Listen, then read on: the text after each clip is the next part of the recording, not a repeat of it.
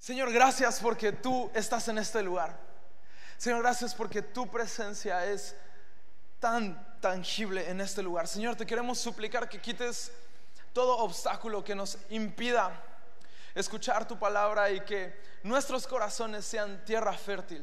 Señor, habilítanos y capacítanos para ser vulnerables y ayúdanos a encontrar nuestro valor en Jesucristo. Gracias por este día. En el nombre de Cristo Jesús. Y todos dicen, amén. ¿Por qué damos un fuerte aplauso a Dios? Ah, es súper bueno estar en la iglesia el día de hoy. El título de mi mensaje eh, es el siguiente, está bien estar mal. Está bien estar mal. ¿Por qué no volteas con tu vecino y le dices, está bien? Y volteas con la persona que por algún motivo acabas de ignorar y le dices, estar mal. Siempre hay alguien que queda ignorado en, este ejercicio de iglesia. Siempre es como que voltea, nadie le dijo nada, entonces se pone triste. Eh, está bien estar mal y, creo que ah, debemos de respirar un poquito, ¿no? Ah, está bien estar mal. y, yo creo que desde pequeños y más en nuestra cultura se nos enseña a ser personas estables se nos enseña a mantener la compostura y ser lo menos vulnerables que podamos, ¿verdad? Como, como buenos hombres mexicanos, muchos de nuestros padres nos enseñaron que los hombres no lloran, ¿verdad? Y, estamos firmes y puede estar un perrito atropellado y no, no lloramos, no, no pasa nada. Y, y somos estables y somos firmes y nos mantenemos en compostura. De hecho, a muchas escuelas e instituciones nos dan principios para vivir vidas exitosas y, nos empiezan a poner nuestra vida en planes de cinco años y nos preguntan dónde te ves en cinco años y cultura emprendedora y, tienen todos estos métodos y maneras de hacernos vivir una vida bien, una vida estable, una vida sin problemas. Y muchas iglesias en muchos lugares ah, se predica un cristianismo en el cual todo es color de rosa, en el cual todo siempre sale bien, en el cual al parecer si tú le entregas tu vida a Jesucristo no te debe de ir mal, no de enfrentar problemas, pero muy pocas veces se nos habla y nos ponemos a pensar de cómo debemos de enfrentar las situaciones difíciles de la vida. Ah, cómo vivimos en medio de dolor, cómo vivimos en medio de enfermedad, cómo vivimos cuando una tragedia llega a nuestra casa. Y el día de hoy yo estoy aquí para decirte, está bien estar mal. podemos ser un poco libres el día de hoy. está bien estar mal, está bien no estar tan bien, porque no dependemos de nosotros mismos. Ah, ¿Sabía usted eso? Que usted y yo no dependemos de nosotros mismos. El poder de Dios se perfecciona en nuestra debilidad. Está bien estar mal porque cuando estamos mal, Dios está bien. ¿Sabías que Dios no depende de nuestras circunstancias para ser soberano? Ah, muchas veces tenemos a un Dios y tenemos una imagen de Jesús y, tenemos una imagen de Dios tan dependiente de nuestras circunstancias. Ah, nos topamos con, con muchos jóvenes y con muchos cristianos que han hecho a Dios a la imagen de sus experiencias pasadas. Y muchas personas tienen un Dios que se parece a su papá. Y si su papá era enojón y los regañaba, tienen miedo de Dios y están como que tratando de complacer a un Dios que se parece a su papá. Y la realidad es que Dios no, se, no, es como nosotros, no tiene un corazón eh, humano para enojarse cuando, cuando nosotros cometemos alguna especie de error. Dios, Dios no está esperando a castigarte, Dios no está esperando a que la riegues para decir, ah, ves, yo sabía que ibas a fallar. No, tenemos que aprender a ser vulnerables. Tenemos que aprender a ser vulnerables. Y ah, te quiero hacer una pregunta. ¿Alguna vez has hecho algo para impresionar a alguien y quedas mal? ¿Y terminas humillado? Sí, alguna vez te has querido ver muy bien con, con, alguna persona, puede ser tu jefe en el trabajo, ¿verdad? Puede ser tu suegro, tu suegra, ah, puede ser alguna persona que en verdad admiras y dices, cuando llegue esta persona voy a hacer esto, va a ser increíble, todos me van a celebrar y pasa completamente lo opuesto y queda súper mal. Ah, yo, soy el rey de las malas primeras impresiones, ¿ok? yo soy súper bueno dando una mala primera impresión. Soy súper distraído ah, tengo déficit de atención, entonces de repente voy en la iglesia pensando en mil cosas y no saludo a la gente y la gente se ofende y dice, ¿por qué? El pastor no me saludó, ah, es un asalariado, lo odio, no me saludó, no, no huele oveja, no ama a la gente, ¿qué le pasa? Y, se empiezan a hacer ideas en su cabeza y la realidad es que simplemente soy muy distraído.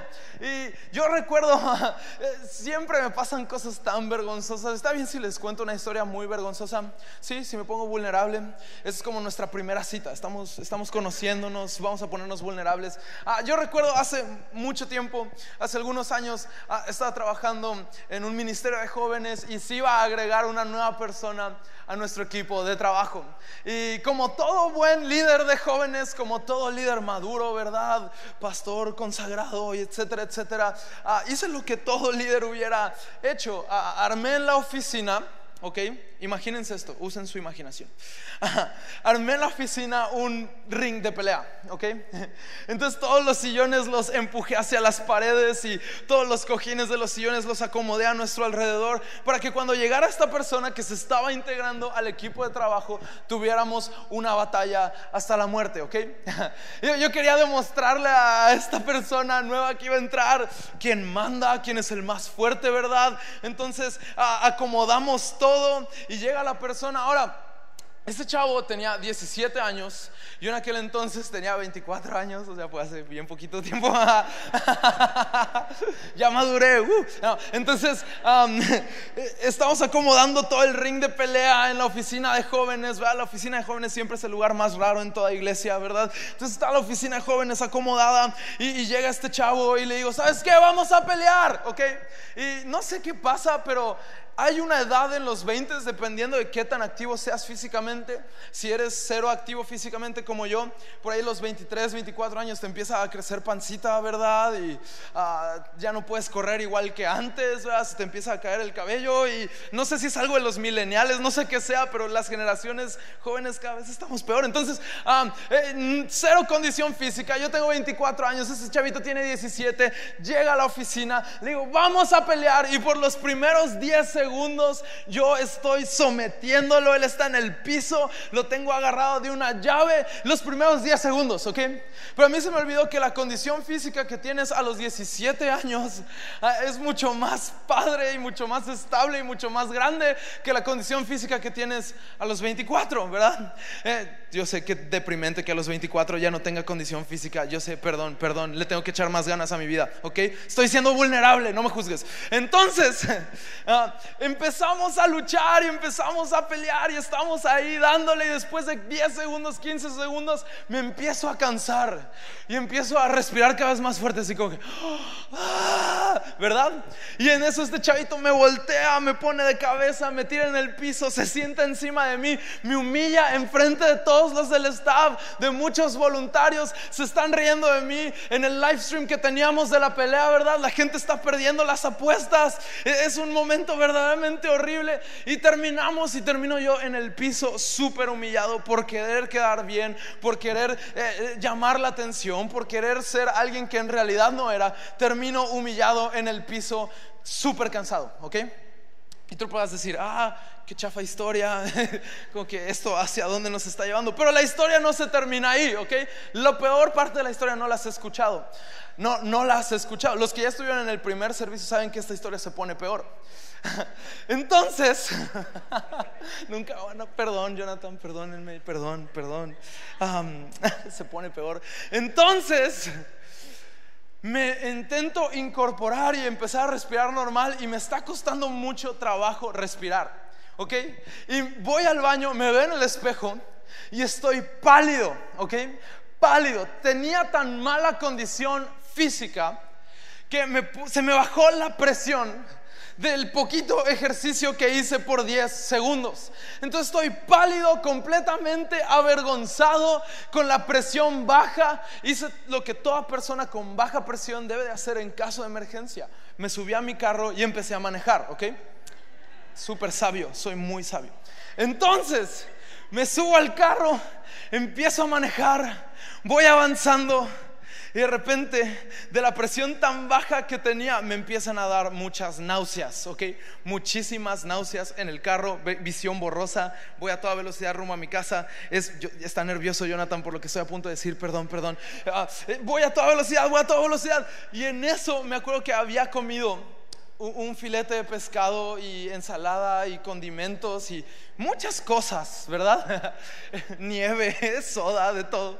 Entonces voy manejando a toda velocidad, humillado, porque no tenía las fuerzas necesarias para vencer esta batalla voy manejando y en eso empiezo a sentir como un volcán, un volcán en mi ser, en mi interior, está a punto de hacer erupción. Y empieza, sí, yo sé, perdónenme, perdónenme. Y empieza, y yo hice algo, agarré mi camisa, me la puse así, así, caliente, burbujeante Ayer me metí al jacuzzi con Jonathan a hablar de ministerio. Fue una experiencia muy similar. Una experiencia muy caliente, burbu. ¡Ah! Horrible. Me llego a mi casa, me bajo del carro como que intentando contener todo en mi camisa, así como que caminando súper mal. Me meto a bañar, regreso a la oficina tan humillado, tan avergonzado por querer pretender ser alguien que no era, por creer que tenía la fuerza para hacer algo que en realidad no tenía la fuerza. Y yo creo que muchos de nosotros en este lugar afrontamos nuestra vida cristiana y los retos del mundo de esa manera. Queremos ser súper fuertes, queremos aparentar tenerlo todo bajo control y en medio de nuestras necesidades y ganas de aparentar terminamos humillados. En medio de querer tener todo bajo control, en medio de querer aparentar y, vernos tan bien, terminamos humillados.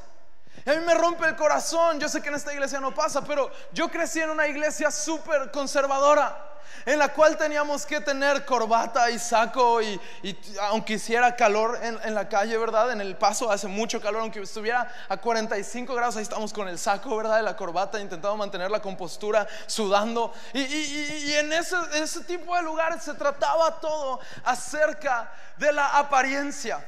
Ah, te pones tu ropa de iglesia, llegas a la iglesia con tu máscara de iglesia, ¿verdad? Manejas tu carrito cristiano con tus canciones cristianas, con tus zapatos cristianos y todo acerca de ti es cristiano, comes ceviche cristiano, todo es cristiano. Y vivimos esta vida intentando aparentar. Y, conocemos a cristianos que parece que tienen todo bajo control. ¿Cómo está, hermano? Bendecido y en victoria. Hay un río de agua viva que fluye en mi ser. Oiga, supe que tuvo un problema. No, yo nunca tengo problemas. Bendecido y en victoria. Y, parecen disco rayado. Nunca quieren ser vulnerables. Y, conocemos a personas que te cuentan su testimonio y empiezan su historia y te cuentan todo lo que hacían antes de conocer a Jesús. Y es de que no, yo, yo antes era narcotraficante. Y yo trabajaba para Pablo Escobar, y, crucé tantos kilos, y, yo tenía millones de dólares y muchas propiedades. Hice todas estas cosas y después conocí a Jesús. Y luego, pues lo conocí. Y tenemos a tantas personas en las iglesias que hablan de todo lo que hacían antes de Cristo y parece que su historia se terminó cuando llegaron a conocer a Jesús. Mis amigos, la verdad es que la mejor parte de nuestra vida, la parte emocionante de nuestra historia empieza cuando conocemos a Jesús. Porque no se trata de lo que no podemos hacer gracias a que somos cristianos, se trata de lo que sí podemos hacer. Podemos orar por enfermos, podemos orar por familias podemos cambiar generaciones, interceder, hacer tantas cosas. Pero hay cristianos que están más enfocados en lo que no se puede hacer una vez que eres cristiano. Es que no puedo ir a fiestas, no puedo tomar, no puedo fumar, no puedo decir groserías y no puedo usar jeans rotos porque soy cristiano. Y la realidad es que no se trata de lo que no podemos hacer. Tenemos que llegar al punto que nuestras historias se traten más de Jesucristo y de lo que Él ha hecho que de nuestras propias vidas. Hay personas que hablan más de ellos que de Jesús. Así no vamos a alcanzar al perdido. Necesitamos empezar a hablar más de Jesús. Y me, llama mucho la atención el contexto de lo que el apóstol Pablo está hablando en segunda de Corintios, tanto en el capítulo 11 como en el capítulo 12. El apóstol Pablo le está escribiendo a la iglesia de Corinto preocupado porque han llegado a los oídos de los congregantes y a los corazones de la gente, maestros que están tan llenos de sí mismos, que están enamorando más a la gente de ellos que de Jesús. Están acaparando la atención de la gente, enamorándolos de los talentos más que de quien da los talentos. Están más enfocados en la persona que en el creador de la persona. Y en medio de todo esto, la gente empieza a comparar a Pablo. Y empiezan a decir, no, Pablo, no, no, me gusta tanto como predica Pablo, siento que Pablo escribe mejor de lo que predica, hay predicadores más chidos. Y empiezan a compararlo con otras personas. A nadie nos gusta que nos comparen, ¿no? Aún estén comparado con alguien más. Eh, cuando tienes hermanos o cuando estás en el trabajo y hay más de una persona en una posición similar a la tuya, o tal vez si, tus hijos prefieren a la mamá que al papá y te comparan, ah, mi mamá no es así, y así, A nadie nos gusta ser comparados y yo creo que es una tendencia muy humana en el momento en el cual estamos siendo comparados, querer expresar nuestro éxito, querer expresar todo lo que sí somos, querer expresar todo lo que sí hemos logrado y por qué somos diferentes a esas personas de las cuales nos están comparando. Pero yo me topo en la Biblia a un Pablo tan seguro de su identidad en Cristo que no vio la gran necesidad de compararse. ¿Sabías que uno de los venenos más grandes que tenemos como iglesia y como generaciones que vivimos nuestra vida comparándonos? ¿Te has dado cuenta de eso? Tenemos a tantas personas corriendo su carrera viendo el carril de al lado y tenemos personas queriendo vivir el llamado de otra persona, no alcanzando su máximo potencial. Personas que están viendo el carril de al lado cuando deberían de estar enfocándose en Jesucristo, en la meta, ojos fijos en Jesucristo y vamos a encontrar nuestra identidad. Nuestra identidad no nos la da una, una persona terrenal, nuestra identidad no nos la da un amigo, una pareja, no nos la da un coworker. Nuestra identidad únicamente la vamos a encontrar en Cristo. Y hasta que la encontremos en Él, vamos a empezar a vivir una vida llena de propósito. Y encuentro en 2 de Corintios 11, versículos 24 al 27, que Pablo en medio de esta lucha en la cual lo están comparando, yo me lo imagino, se empezó a sentir inseguro. No cayó en la, en la tentación de empezar a decir sus éxitos, sino que lo que hace es lo siguiente, empieza a contar sus fracasos. Dice así, Cinco veces las autoridades judías me han dado 39 azotes con un látigo. Tres veces las autoridades romanas me han golpeado con varas. Una vez me tiraron piedras. En tres ocasiones se hundió el barco en el cual yo viajaba. Ah, ¿piensas que has tenido un mal día? Lee esto. Una vez pasé una noche y, una, y un día en alta mar hasta que me rescataron. He viajado mucho, he cruzado ríos, he arriesgado mi vida, he estado a punto de ser asaltado. Me he visto en peligro ante la gente de mi pueblo y ante los extranjeros, en la ciudad y en el campo, en el mar y entre falsos, entre falsos hermanos de la iglesia. He trabajado mucho y he tenido dificultades. Muchas noches las he pasado sin dormir. He sufrido hambre y sed por falta de ropa he pasado frío. En lugar de Pablo salir y decir, ah, tengo un doctorado en teología. No.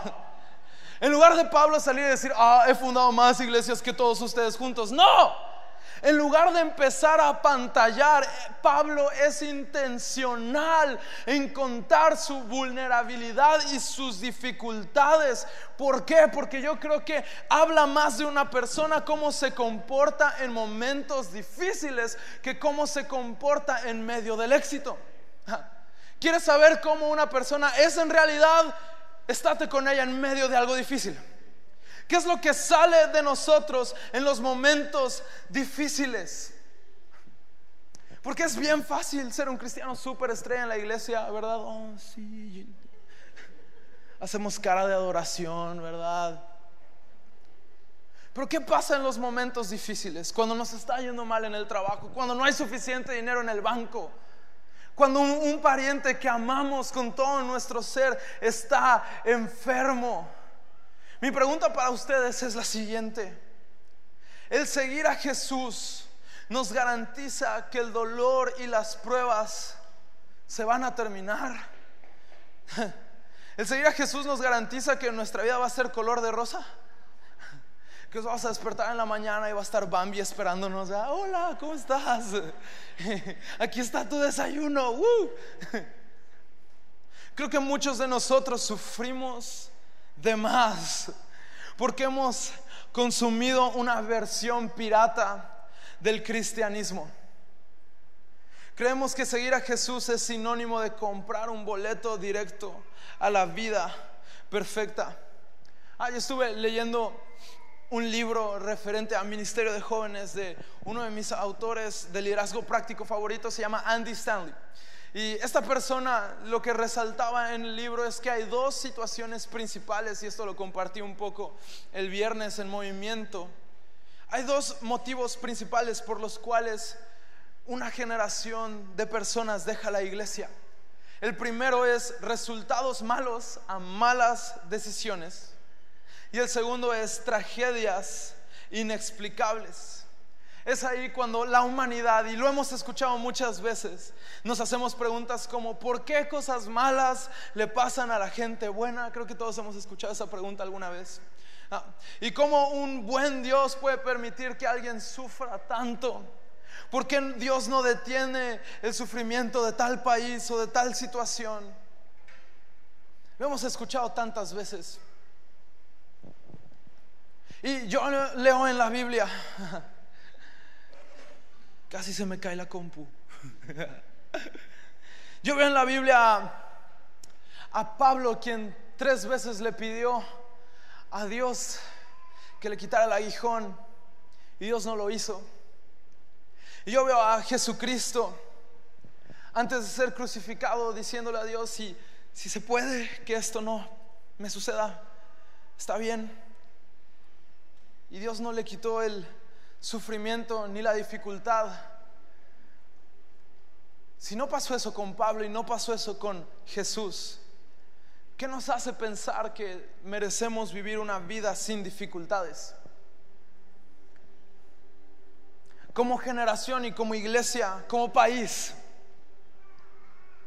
no necesitamos una vida con menos dolor. Necesitamos que nuestro amor y pasión por Jesús sea más grande que nuestro dolor. La, verdad es que no necesitamos una vida con menos problemas. Necesitamos voltear a ver a Jesús y entregarle nuestro futuro aún en medio de los problemas. Necesitamos reconocer que no se trata de lo que nosotros en nuestras propias fuerzas podemos hacer. Se trata de lo que Cristo quiere hacer a través de nosotros en medio de nuestra debilidad para su gloria el propósito de nuestra vida no es tener más dinero, ni tener una casa propia, dos carros y una mascota. El propósito de nuestra vida es glorificar a Dios. Y qué mejor manera de glorificarlo que en medio de nuestra vulnerabilidad. Sabes, Dios no nos quita los aguijones de la vida, pero nos da la gracia para sobrellevarlos. No nos los quita, pero nos da la fuerza, la gracia para sobrellevarlos. ¿Sabías que el ser vulnerables nos recuerda que aún tenemos una misión en esta vida? El ser vulnerables nos recuerda que aún hay gente padeciendo una vida apartada de Dios en ensenada. El ser vulnerables nos recuerda que aún tenemos familiares que necesitan de la esperanza que solamente Jesús da, pero me, oh, me rompe. Escuchar historias de personas que una vez que su familiar se hizo cristiano se olvidó de ellos y ya no va a las fiestas y ya no los ama, y ya no les habla.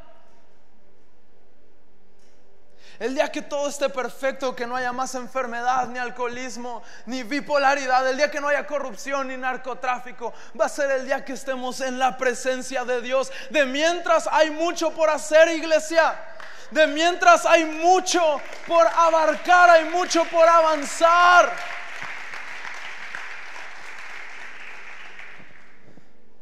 Pablo tuvo una revelación del tercer cielo y sin embargo, él escogió hablar más de sus debilidades que de eso mismo, para que la gente se pudiera relacionar con él yo sueño con una iglesia en México que en lugar de ocultar sus cicatrices las expone. Yo sueño con una iglesia en México a la cual las personas puedan entrar, escucharte hablar y decir, yo también.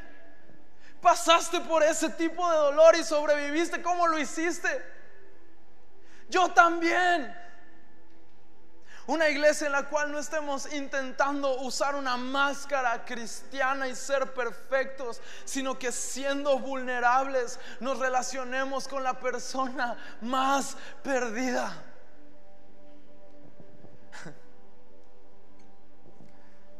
Tenemos en, la Biblia la historia de Tomás, uno de los discípulos que ah, decía, verás, hasta no ver no voy a creer. Digo, ver para creer. Y Jesucristo, en lugar de rechazarlo, en lugar de tacharlo como incrédulo, en lugar de, de, excluirlo y no creer más en él ni en su llamado, llega y se pone vulnerable y le dice, mira, aquí están mis heridas. Mete tu dedo en ellas. Mira mi costado, mete tu mano. Si Jesucristo estuvo dispuesto a ser tan vulnerable y permitir que alguien se involucrara y se metiera tan cerca de sus heridas, ¿por qué nosotros somos tan herméticos y tan correctos? Una persona perfecta impresiona, pero una persona imperfecta influye. Ah, no necesitamos predicadores más famosos, no necesitamos pastores más famosos, necesitamos gente influyente en la iglesia. Necesitamos gente que se relacione con los perdidos y que se acerque. Sabes, la verdad, no tenemos el control de lo que nos pasa, pero sí tenemos el control de en quién confiamos cuando las cosas nos pasan. Nuestros problemas son iguales a los de todo el mundo, pero nuestra esperanza es diferente. Nuestra esperanza está en Jesús. Eso es liberador. A mí me libera reconocer que mi situación no es dependiente. No, no, no depende mi fe de mi situación. No depende, mi Dios no depende de mi situación. Él está en su trono. Él sigue gobernando sobre mis circunstancias. En medio de nuestro país y el narcotráfico, eh, mi, esperanza no depende de, de, un narcotraficante, mi esperanza no depende de Peña Nieto, ni de Trump, ni de cuánto está el dólar, si subió, si bajó. Mi esperanza no depende de una circunstancia, depende de una persona. Es Jesucristo. Y la batalla ya fue ganada. Jesús es la cabeza de la iglesia, la única institución que toma a los descalificados y los califica, a los imperfectos y los perfecciona, a los rotos y los pone a cambiar al mundo. Horizonte Ensenada no fue construida para ser una pecera de cristianos cómodos con agua a la perfecta temperatura que ya tienen su silla en la cual siempre se sientan y su pose de adoración. Horizonte fue creada para ir por el perdido, alcanzar al que no tiene esperanza aún hay mucho por hacer. Pero necesitamos exponernos y ser vulnerables. Mira, la verdad es que el pecado que llevamos a Jesucristo no tiene el poder de destruirnos. Ah, ya pagó Jesús.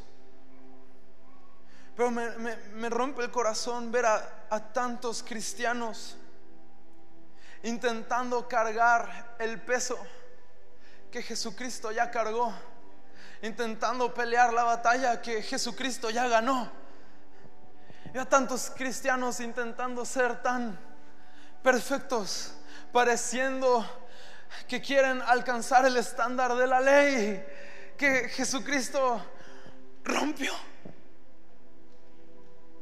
Y padres de familia lastimando tanto a sus hijos por no poder ser vulnerables. Y tanta gente que se va lastimada de la iglesia. Tanta gente, tanto joven vacunado por una iglesia que no ha sido vulnerable. Personas intentando ocultar su pecado en el closet abajo del tapete. Y escuchamos de tantos hombres de Dios con gran liderazgo, con gran reconocimiento, que caen en pecado escandaloso y nos preguntamos, ¿cómo pasó eso?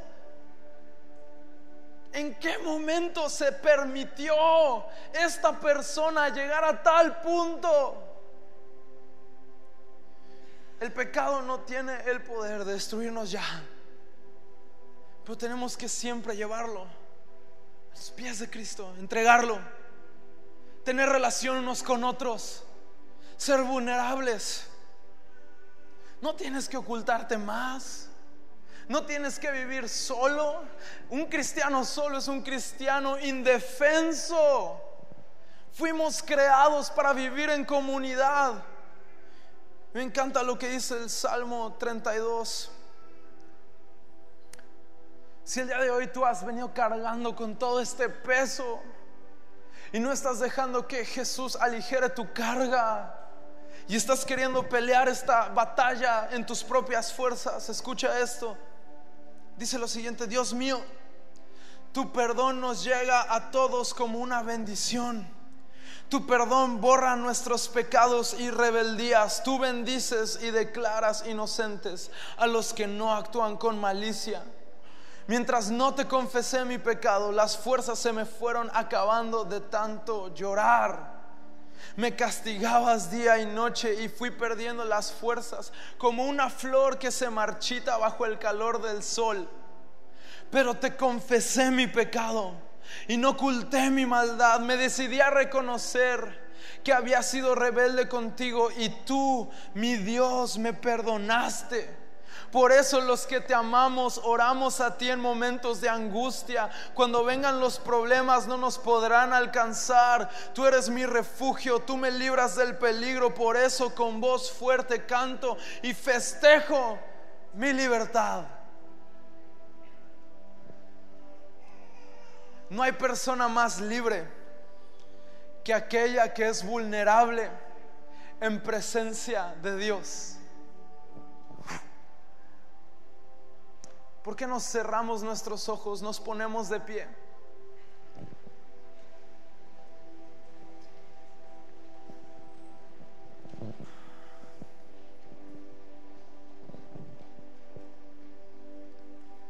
Señor, gracias porque nos das el enorme privilegio y bendición de ser parte de tu iglesia. Señor, gracias porque tú estás en este lugar. Señor, te quiero pedir perdón porque he querido cargar un peso y he querido pelear una batalla que tú ya ganaste. Señor, te entrego mi vida, te entrego mi maldad, te entrego mis pecados. Señor, Ayúdame a perderle el miedo a ser vulnerable.